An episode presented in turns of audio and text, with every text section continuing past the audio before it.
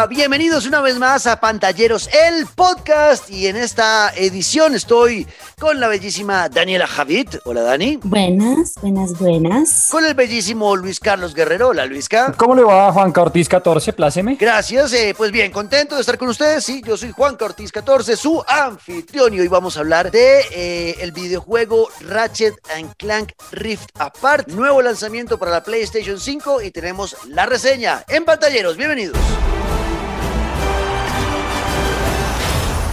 Ratchet and Clank! What a wonderful surprise!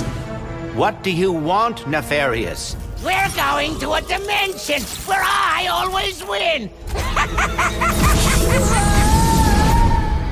Ratchet and Clank Rift Apart o en Latinoamérica una dimensión aparte. La locura de juego y así arranco esta reseña porque la verdad me encantó, me lo pasé completico, eh, sigue siendo este juego uno de los juegos insignia que muestra las bondades de una nueva consola PlayStation. Con el Play 4 sucedió lo mismo, con el Ratchet Clank ya ellos eh, de, la, de la edición anterior o de la consola anterior pues querían mostrar las cosas que uno podía lograr con una Play 4, ¿no? Pues ahora hicieron lo mismo con el Play 5. Es el primer juego que he jugado en la Play 5 que siento que es de esta generación. No es como un remake una remasterización de la Play 4 para la Play 5. No, es un juego hecho y pensado para mostrar todo el poder gráfico, pero también para poder mostrar lo que hacen los controles de la Play 5, el DualSense con los gatillos ápticos y demás.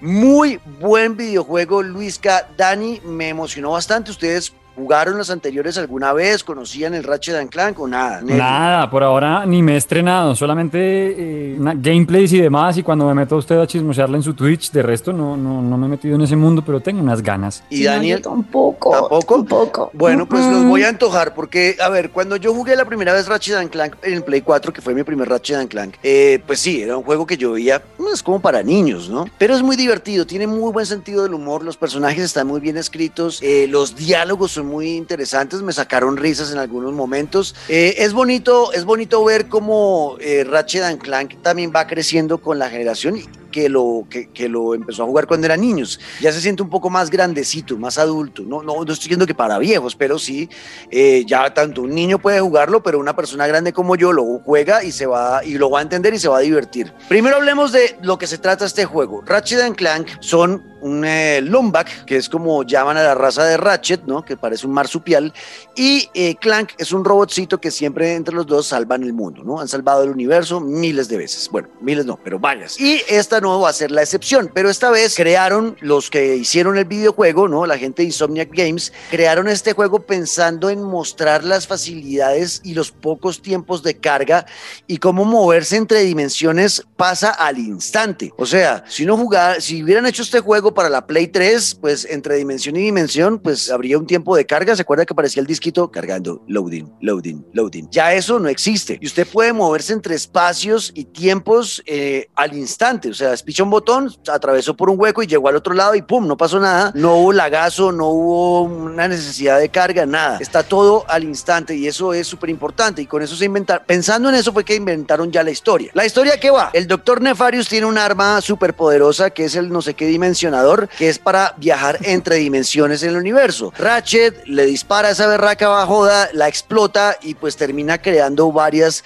grietas dimensionales en el universo y varios universos empiezan como a mezclarse entre sí y uno va atravesando por esas grietas. En una de esas, Ratchet va a buscar a Nefarius para pelear con él. Clank, que es su robotcito, se pierde, llega a otra, a otra dimensión y eh, Clank, el robotcito, se encuentra con la versión femenina de Ratchet en otra dimensión que se llama Rivet, ¿ok? Pero es la Ok. misma, es la misma Ratchet, pero versión femenina. Eh, es como lo que está pasando con Loki, que lo vamos a hablar en otro episodio en la serie, que es Loki hombre en, en una dimensión y en otra dimensión es Loki mujer, ¿ok? Y se llama Sylvie.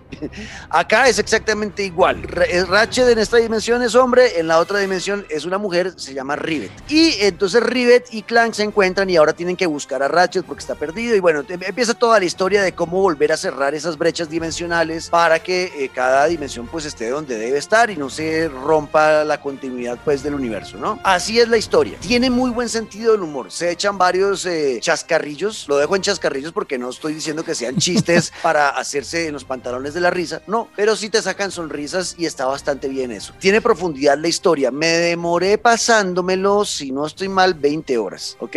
La misión Bueno, principal. La misión principal, pero tiene misiones secundarias varias que yo no hice. Yo creo que se puede, si usted pone a hacer las misiones secundarias, se puede estar tirando 35 horas, de pronto 40, si quiere sacarle o platinarlo. Eh, es un juego que me parece que está muy bien en su extensión. Las dinámicas son súper interesantes y ahí es donde tengo que resaltar, eh, Luisca y Dani, Ujú. el tema de los gatillos. O sea, yo nunca había sentido eso. Yo no me acuerdo, yo a alguien le había visto que supuestamente eh, el Xbox One, los controles del Xbox One ya tenían eso, pero yo la verdad, el poquito, las poquitas veces que jugué en Xbox, yo nunca sentí con los gatillos como lo sentí en este juego, que es, por ejemplo, hay un arma en el juego que usa Ratchet que eh, es, una, es un escudo, ¿no? Entonces usted picha el botón o el gatillo y el gatillo tiene dos tiempos para ese, solo para esa arma. Cuando, cuando, el- el- el- cuando usted coge esa arma, el control identifica que usted está usando esa arma y entonces le cambia el preset del gatillo y se lo deja a dos tiempos. El primer tiempo Ok. es apretando hasta la mitad y cuando usted apretó hasta la mitad le genera resistencia, ¿no? Como diciéndole pare acá en el primer tiempo. Ese primer tiempo es para sacar el escudo. Y luego si usted le lo oprime otra vez o, o lo empuja más al fondo, más, mejor dicho, rompe ese primer tiempo y va al segundo tiempo que ya es hasta el fondo para que explote el escudo que está usando. Si usted cambia de arma y usa eh, la pistolita que tiene, que es la más chiquita, y, la quiere por ráfagas, lo que sea, ya esos dos tiempos no están. Usted puede mandar el gatillo hasta el fondo y no, no hay nada que le genere resistencia. Esa programación del control DualSense es algo que estoy seguro va a ser la locura de aquí en adelante para los juegos pensados para Play 5. No lo había sentido con otros, me emocionó bastante porque se siente uno ya disparando un arma casi que de verdad, que te genere resistencia a los gatillos y que sea dependiendo del arma más duro o más suave o, o que toque apretar más o más despacio, lo que sea. Eso No, del DualSense es brutal, es brutal, eh, Luisca. Eso más la vibración. ¿no? Porque Lo el máximo, Ok. sí, pues es que yo había visto solamente como en las pruebas con algunas armas en otros juegos de la cantidad de fuerza que debía aplicar sobre el gatillo y demás. Me parece lo máximo. Un cambio así me parece que ya es otra experiencia pf, o sea, absolutamente distinta. Lo máximo, lo máximo. Total, Wow. es- es- a, mí me, es- a mí me tiene sorprendido el tema de los gatillos, es que se siente muy, es placentero, es como espicharse un barrito. Pero, pero ya va, no, pero ya va, no, pero ya va, es espérate, espérate. O sea, cuando usted se espicha un esto. y suena, y suena el pack y sale el barrito, ahí ese- ese- esa, esa sensación de placer, cuando usted aprieta esos gatillos que le están generando resistencia, es como que rico. Bueno, entonces pongámoslo algo en, en algo menos asqueroso. Cuando usted explota las, las bombitas esas del papel ese que viene de bombas que Gracias. Ah, las sí, cosas, sí, o sea, ok. se siente rico, o sea, es, es una sensación placentera apretar esos gatillos cuando te están generando resistencia, porque sientes que estás apretando algo más real que un botón de un control, ¿no? Con el que estás manejando un personaje. O sea, eso me pareció brutal, brutal. El tema, para mí, la locura de lo que está generando la PlayStation 5, sobre todo, va a ser con el control DualSense. Cada vez lo amo más. El tema del, del rumble, del, del- de la vibración, el DualShock eh, 4 y todos y los anteriores, era una vibración constante. Si algo vibraba, vibraba era prum, de pronto cambiaba un poquito en intensidad. A veces vibraba más duro, a veces más suave, pero ya está, ¿no? ¿Se acuerdan de eso? ¿no? O sea, eso, eso Sí, es sí, la vibración de los controles. Pero Eh, el- todavía lo vivo, por favor. Yo sigo teniendo mi PlayStation aquí 4. seguimos. Exacto. Es una vibración que es uniforme, ¿ok? En el tema del DualSense, ahora hay vibraciones con paneo, o sea, no solamente en intensidad cambia, sino que si, no sé, si usted está disparando con el bot, con el gatillo R2, con el de la derecha, entonces la vibración la va a sentir más fuerte en la parte derecha del control, en la izquierda no tanto, o puede sentir cambios de izquierda a derecha, derecha a izquierda. Hay veces que vibra durísimo y hay veces súper suavecito, dependiendo de lo que esté haciendo. O sea, eh, también en esa parte, eh, con el juego de Ratchet and Clank Rift Apart, pues uno siente lo que les digo, placer, porque es como, ah, pues madre, quedó muy bien hecho esto, quedó muy bien hecho esto. Eh, yo creo que este habría podido ser un juego para cuatro personas, es lo único que me termina como faltando, pero porque en el, en el, en el anterior de Ratchet and Clank sí era de A4, se podía jugar con Ok. Ratchet Clank, con el eh, superhéroe este verde, que ahora se me olvida el nombre, que es un man gigante. Eh, no, no, no, no, del, del universo de Ratchet and Clank, que es alcalde, es el alcalde, además un superhéroe alcalde. Y bueno, se podía jugar con cuatro personajes, ya ¿Y aquí por qué ya no? ¿Tiene idea por qué no? No, la verdad no sé, no sé cuál fue, por, por qué tomarían esa decisión, porque sí me parece. Además, teniendo a Rivet, además que eh, Rivet también, así como hay un Ratchet femenino en el juego que es Rivet, hay un Clank femenino en el juego que es Kit, que es también un robotcito igualito a Clank, pero femenino. Y entonces es eh, es súper poderosa ese robotcito. Y bueno, y además tiene, tiene como partes o momentos importantes dentro de la historia. Eh, y como les digo, pues la verdad, yo quedo muy, muy contento. Las gráficas son bellísimas, está súper bonito el juego. Eh, todo el tema de, de- del, famoso ray tracing que han hablado tanto la nueva generación de consolas, pues se ve eh, perfecto en este juego. El pelaje de los animales, eh, los reflejos en el agua, las sombras, todo es mucho más real y le da como, como, como que se siente más, más vivo todo, todo el juego en, este, en este Ratchet and Clank y obviamente en la PlayStation 5. Así que pues nada, a mí la conclusión chicos de Ratchet and Clank eh, Rift Apart es que es un gran juego que cuando tengan la, la Play 5 lo compren y lo jueguen porque es de esos juegos que les va a permitir disfrutar por primera vez lo que realmente eh, les va a entregar la, la nueva consola de Sony. Así que, pues nada, ¿tiene alguna pregunta o dejamos hasta acá? Porque Sí. la verdad es que contento. Venga, eh, algo que no me quedó muy claro. Usted hablaba de, de misiones secundarias, Juanca, misiones principales y demás, pero no me quedó. eh, o sea, ¿es mundo abierto o va como por niveles, estilo Fallen Order, que uno va como en una nave de planeta en planeta o cómo es la Va, vuelta? va usted con una nave de planeta en planeta, se puede devolver Ah. a un planeta, ir a explorar nuevamente otro planeta porque le faltó algo. Los planetas son, eh, pues, para las misiones y eso son lineales, pero, se, pero permite exploración. O sea, los planetas tienen zonas donde uno puede ir a buscar eh, tesoros o cosas ocultas o misiones secundarias. Son mapas grandes, pero lineales, ¿ok? O sea, no es un Ya. mundo abierto, pero tampoco es un, un juego de pasillos, ¿ok? O sea, tampoco es que Super sea un- Mario Odyssey, básicamente.